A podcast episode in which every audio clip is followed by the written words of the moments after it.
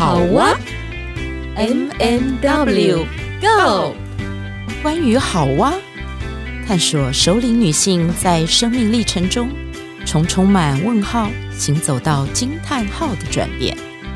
你的好哇又是什么呢？M M W Go。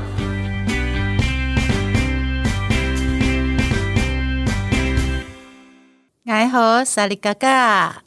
大家好，我是马德琳。嗨，大家好，我是 Witch。太开心了，今天我们又来到录音室的现场。是的，而且各位有没有听到刚刚第一位打招呼的语言跟声音都不太一样呢？现在我们又要来欢迎我们的阿美族的 伊布斯。我们的黑天使老师，欢迎噔噔噔噔，吴英义老师是 Money Money Masalu，这是什么意思？台湾族的问候语。好好，所以马上老师就从阿美族，然后变成了台湾族了。嗯，那个台湾有非常多的族，看起来这样子，我们需要做个十来集才能够让你把每一个问候语都发。哦，太好了！我就每一组都要去哪里秘境旅行都可以谈，尤其是在变老的时候，时间很多，好期待。好，今天这一集呢，我们延续前一集，在谈首领必修。如果大家有听上一集的话，就知道我们上一集谈的是变老的勇气。所有的首领朋友，或者是即将进入首领的朋友，都知道变老并不是一件。很吓人的事，变老是一件很开心而丰丰收的事情，恩典的事，哇，好棒的形容，嗯、恩典的事，对。所以呢，今天我们要谈熟龄必修的终身学习，还有。好有压力哦！终身学习，黑天使哥出来啊！大家不要被骗了，我告诉你，他说的好有压力，压力不是他，是我们。好，但是是一个很好的切入点，所以今天我们要请老师来说一说，嗯、呃，你怎么样开始？因为其实。我觉得以台湾的那个终身学习这一块来讲，其实这些年因为我们的生活比较富裕，是，然后大家才有能力，就是在孩子都长大了，身为父母的都还可以重新回到学习的这条路上。是是，老师可不可以谈一谈说，你一直走在就是引领的这个前端，然后你所倡议的终身学习这个部分的观念是从哪里来的？W 谈到引领的时候，我都感觉做压力。但是我跟大家讲哦，第一届终身学习楷模奖我有得奖，所以引领还是可以用。然后我的妈妈是受日本教育，我的爸爸是在越南长大，所以基本上他们都不懂得我们现在所谓的国语，也不认得这一些字。如果说以多元文化来讲，就是。呃，文化不利的家庭，所以我爸爸一直跟我讲说，学习很重要，嗯，认识知识很重要。他常常在我写功课的时候，他就会说啊，很很不好意思，爸爸不会教你。那你可不可以告诉爸爸，你写的这个字是什么？所以在那时候，我已经种下一个很重要的苗，就是说一定要学习。那尤其是我又只有高职毕业，所以其实那要出社会来讲，你的学历、你的知识、你的教育背景，其实，在你想要找的工作，常常我自己啦都是眼高或是手低眼高，眼高手低，所以常常在那里有很多的职涯的转换啊，就知道说啊，原来学习是很重要的。尤其是现在知识泛滥的年代，这个部分里面，你看哦，疫情了，你就要马上线上，你就要马上会 3C，这个东西都是现在这个时候碰到的。全球暖化啊，然后你就知道说啊，那我要如何预备，如何怎样减速慢行，让全球不要那么快暖化。我的孙子跟我的孩子，我们台湾的下一代孩子有期待之余。那你要健康，三高可以减缓，那你一定要学习饮食嘛，运动嘛。所以这些都是在什么终身学习里面。所以终身学习它其实是涵盖很广的，但是你就是要怎样不断的去学习。那个学习不一定是一个很有形式的，一定要到教室阅读也是学习呀。对。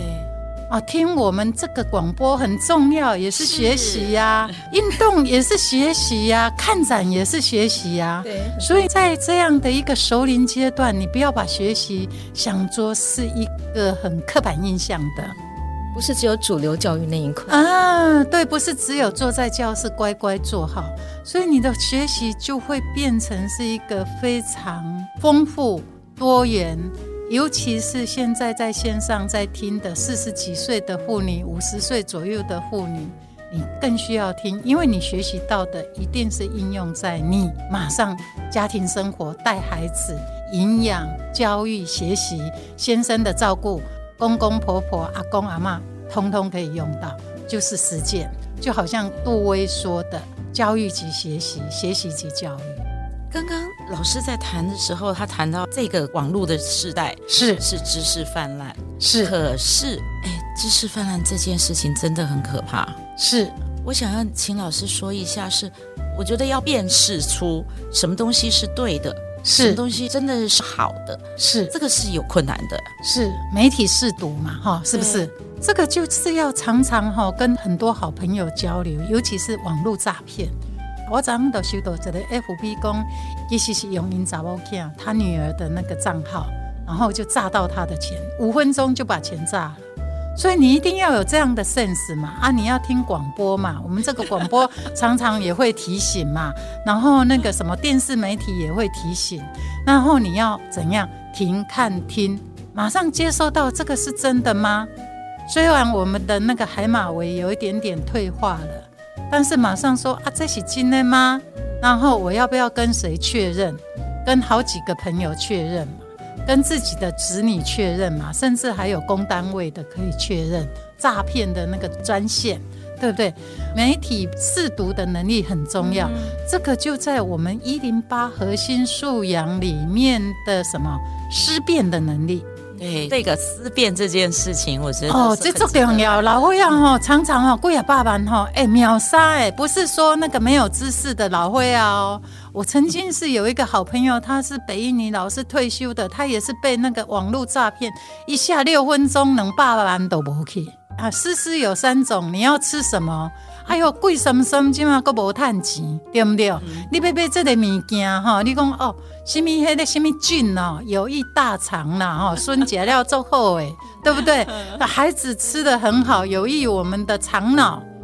但是我就会说哦，你收听这个转播，我就说花笑时很好就好了，对不对？那你如何简单又容易友善土地做花笑时？就是。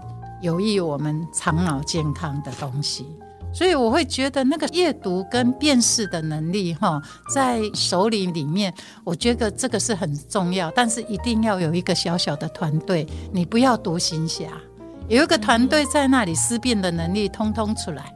蒙 A 不是蒙 B 米 C，然后有一个群组，马上很多的东西就出来。其实最好加入一个学习的团体了。对，就好像光宝文教基金会嘛，是北外嘛，哈。虽然你们是逃兵，但是就是不断的源源不绝有不同的人加进来嘛。哎，报告老师，我基本上你们都还在我们的群组里面，而且而且我们的那个任辅团队还在运作。这个学期没有办法马上进校园，可是我们还有线上读书会。是是，有有有，好多人都有线上读。读书会耶，更可怕的是这一期是因为光宝线上读书会，竟然还有美国圣地亚哥华文中学的校长全部都上来了。哦，我竟然还听到说有一个住在比利时以前家庭教育中心的小木也上到我们的网，还有我京都大学的好朋友也上到我们的网，所以你看。网络无国界，你只要把那个 Google Meet 的网址给他，竟然全世界都在那个同一时间里面，在那个现场。对，像现在很多熟龄的朋友，他们会对于所谓数位的这个线上的课程，好像有一个很大的门槛，会很紧张。对，然后可能都会排斥。老师，您就是一个很好的表率，您要不要再多一点分享，来去鼓励这些熟龄朋友们去跨越这样的一个障碍？好，如果在线上听的哈，如果你是三四十岁的，都可以做笔记哦，给你爸爸妈妈参考。我觉得第一个就是不怕失败。不会就是潜能开花嘛啊，很多首领他说啊，我就不会，他就退了。对，那我的话哈，我讲一个例子，譬如说我不会线上授课、直播，好那一些操作的东西呀、啊，要放录音啊什么，我就去接基隆社大的课程，然后我就强迫，因为要有压力，你一定要会。那是线上的，对不对？对，线上的，所以我就在家里练三次，然后甚至找我的好朋友年轻的跟我 Q Q Q Q Q 三次以后就会了。然后我甚至还找基隆市政府家庭教育中心的六个小时的 EQ 脑科学线上老师研习课。线上跟实体绝对不一样。譬如说，你觉得好紧张哦啊，我都会用鸡蛋嘛，生鸡蛋去抛，有没有？是不是大家都皮皮错？但是我在线上也没办法抛鸡蛋啊，所以我就要全部转换我线上可以互动的教案。哦，六个小时，我将近花了一百个小时是改变我的教案，我就觉得哦，好开心哦！我把线上所有脑科学都演练出来。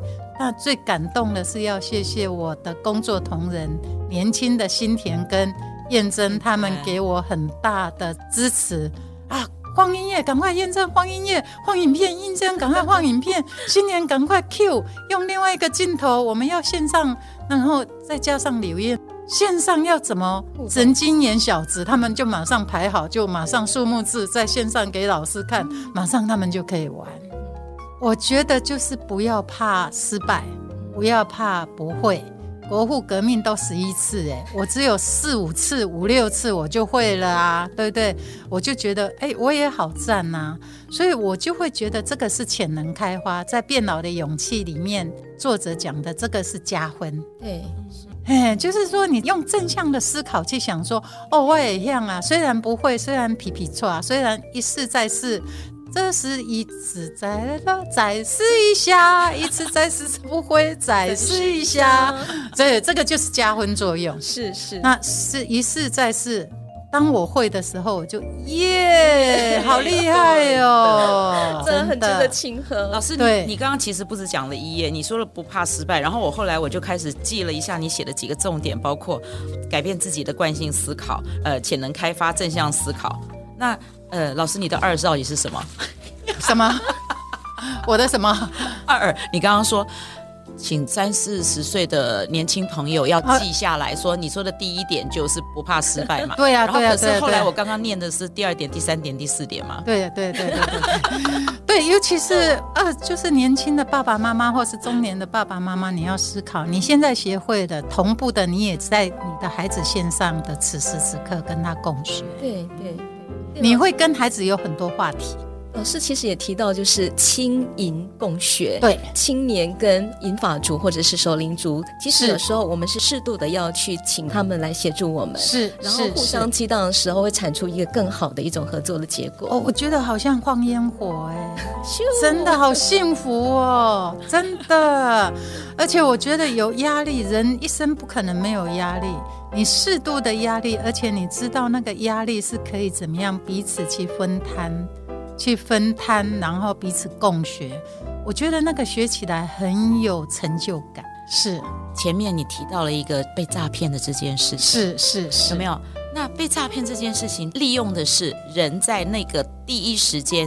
接到这样的电话的时候，他就会开始有情绪产生，他会开始紧张、害怕、对是恐惧，是因为恐惧才会做这件事。这是人的本能嘛？那如果在脑科学来讲，情绪中枢的杏仁核就是本能嘛？害怕你就会怎样？有回应，但是你没有到大脑皮质，你就自动化历程。这个部分老师可以说的慢一点，让大家都能听懂吗？因为。上一集老师谈到一个部分是说他带了一个国小的阿妈画气球，我要讲一下，他那个其实是这样，你要先有本领把气球打气，或者是用吹的吹成一颗气像头这样的气球，像头型的这样子，然后在上面拿了那个奇异笔，奇异笔在上面画图。对，画你的大脑里面的那个四个页面。对，对。那老师，你可以谈一下这个部分吗？因为其实这个部分就很重要了，因为它关系到我们的情绪，也关系到我们的学习。当然可以呀、啊，如果没有上课的人哈，人讲前刻金后刻银，有没有？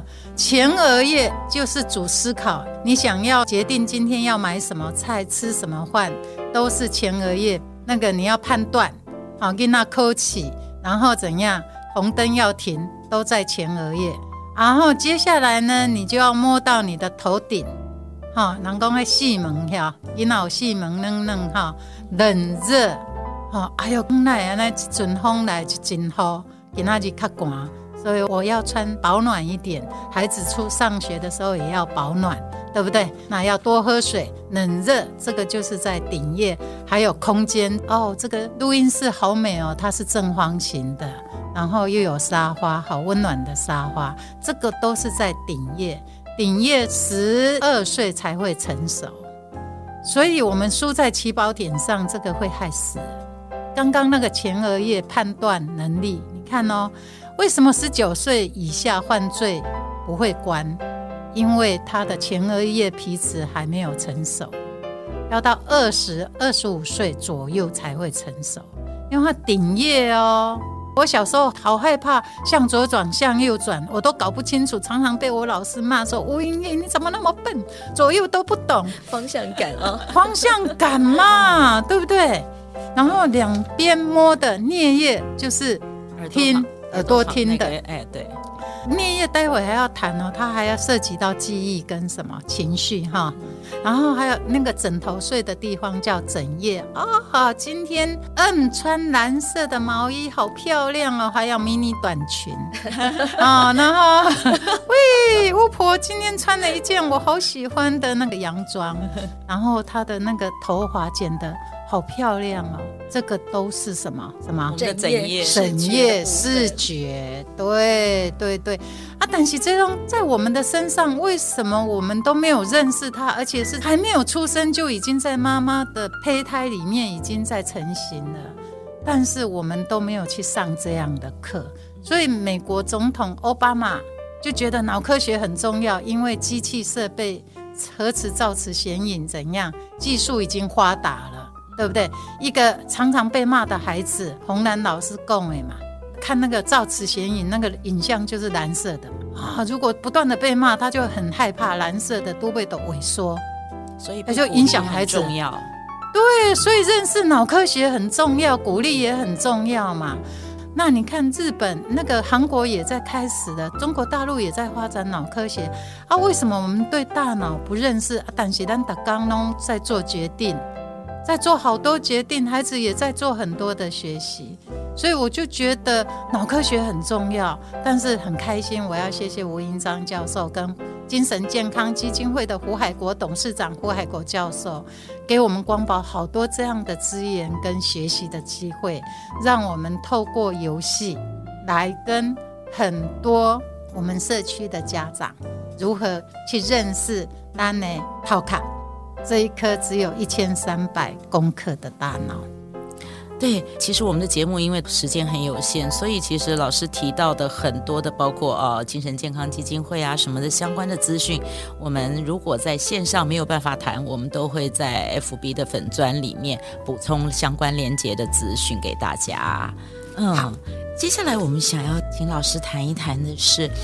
这一路上你在推终身学习，然后这些起心动念的背后，其实你有一些很深刻，就是影响你的故事，影响你的人，或者是呃，也许是一本书，也许是那这些部分，你可以跟大家分享一下吗？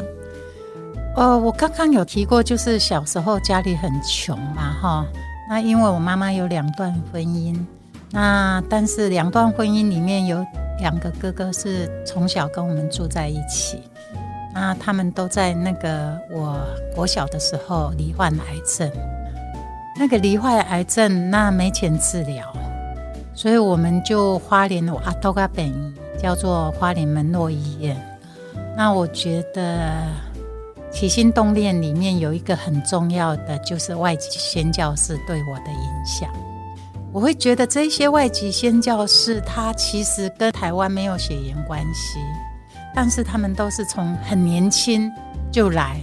带着他们西方有的东西来跟东方的民众交流，尤其是教育、幼稚园教育、职业教育、卫生教育、开医院。你可以看看马杰博士妇女学堂，解放台湾的妇女，早期就已经有这样的一个。对呀、啊，他在那个妇女学堂嘛，也是他开的，把小脚裹开，查某人妇女可以去上学，也是在。淡江中学那里，我觉得，嗯，花莲的外籍宣教是给我很大的一个触动，所以我小时候，哎，我们写我们的愿望嘛，我都说我要当外籍宣教士，我的老师就说吴英玉，你不是外籍，你你可以当宣教士，一 到国外就变外籍了。那我觉得这个部分，我会觉得他们就在我的生活周遭。譬如说，为什么我们要走入教堂？因为可以领面粉，可以领美国寄来的很漂亮的二手衣服，修改修改，我们就可以穿。糖果，还有光是我们那里没有糖果，也没有铅笔，所以我们的宣教士很务实，就是给我们牛奶、面粉、二手衣服。二手书包、二手文具，我小时候几乎我的学用品都是从教会领回来的。这个对我来讲很重要，因为为什么？满足了一个孩子匮乏的需求，就是生理基本的需求。对，然后他们就是每一次给你的时候，他们总是笑眯眯的。然后很重要的是。他们的医疗服务，那时候台湾很多人不肚大大，因为假物件生命糖。对，有回我的同学好多头虱哦。对对，以前都 打 DTT，然后包起来。对对，在学校好困扰哦，好痒哦。我被他们感染的时候就很困扰，然后要把整个头发剃掉，领受他们免费医疗的服务啦，开启心中有一个啊，这些人好像上帝。谈到你的信仰了，对，好像上帝，尤其是我哥哥或是我们附近的人，医疗的时候都是免费的。然后，甚至我记得我家旁边有一个跟我同年龄的，我在小五的时候他就肝癌，他的那个肚子胀得好大，有腹水。我去看他的时候，我看到那个宣教士医生呢，那个腹水一直在渗。他就一直帮他摸，然后他也不怕脏，也不怕臭，然后就在那里说：“我知道你很不舒服，然后我慢慢帮你压出来。”然后那个水就弄到他身上，喷到他身上，他也不觉得怎样，我都落泪了。我觉得这些外籍宣教士，我说我之所以今天在光宝二十几年，然后去推动社区教育，我觉得很大的一个。动能就来自于这些宣教士，尤其是当我们不断的在教会里面看到他们年纪大了，来了三四十年，然后他们已经完成使命，年纪大了，不要造成教会的负担，台湾人的负担，他们就回到他们的母母会，就是熟龄了嘛，去安养，然后大家就在那个机场十八相送，我觉得很感动。我就会一路的探问说：“我是谁呀？我到底要往哪里去？生命的意义到底是什么？”我觉得这些都对我很深的触动。我就觉得从他们的身上，其实光宝的终身学习都有被实践。很多的妈妈，几百几千个妈妈去念什么，即使她是研究所毕业，也去念了空大。因为去念生活科学，因为家里的那个油漆会不会怎样？有没有不同的化学原料造成孩子的什么身心的影响？饮食很红色的糖会不会造成他过动？我觉得他们念的就是杜威说的生活跟生活很贴近的那个部分，因为其实有一些东西在我们被教育的这个成长现场里面都没有，是没有学到的。对对对对对。包括那个奉献的精神，是是是。可是其实我刚刚有听到的是，你的土地，还有你接触到的，从小接触到的这些人，滋养了你的生命。是，所以在你现在就是这二三十年里面，你在开始把同样的这些东西开始做传递跟推广。可是，在你自己的生活里面，我有发现一个东西，这个我们前面都没有谈到的。因为老师，其实我觉得那个实践这件事情，就是把所有的学习转化为生活实践，而且一直不断地尝试新的事物。嗯、那其中有一项哦，各位听众一定猜不到。大家都知道他很喜欢旅行，然后他很喜欢阅读，然后他很善于书写，他很善于拍照。对，你知道吗？他的那个摄影已经是真的是有专业度的那个部分，是是非常 touch 到我们。有的时候，你知道，大家只要一看到他的 FB 上 PO 的那个照片，就想，我也想去那里。老师，各位谈一谈，你怎么开始拿起那样的相机，就是专业相机开始摄影？然后，它跟你的生活这些东西，你怎么去结合运用它？因为我喜欢旅行，但是我也很想分享。所以摄影势必是一个很重要的，因为你透过摄影跟很多好朋友分享，嗯、跟家人分享嘛。其实，在很年轻的时候，我有一段时间是在国外生活。那时候在东京有一个那个 Canon 的 FM Two 出来了，那我就是很喜欢说拍拍照片。然后那时候还是要洗了以后寄给我的爸爸妈妈，让他们知道说我在那里是平安的，也分享一些东西。所以我就把这样的习惯带回来台湾。尤其 Wish，你记得吗？我们在那个什么台北科教馆，哎，不是台北科教馆，那个那个台式公司对面的那个社教馆。社教馆，你记得我们去参加社区总体营造？哦，我们参加好多，哦，对不对？对，那个，那里面就有戏剧、摄影、部落，有没有？里面就有一个去部落。然后我上了明立国老师的课，也上了林恒道老师的课，也上了李千郎的课。哇，很多大咖，还有廖琼枝老师的寡语，哦、你记得吗？我觉得我们运气很好，我还学布袋戏。对对，文琪有去学布袋戏。我上了所有台湾现在大家都讲的大师级的，甚至是许长惠老师已经在天上了。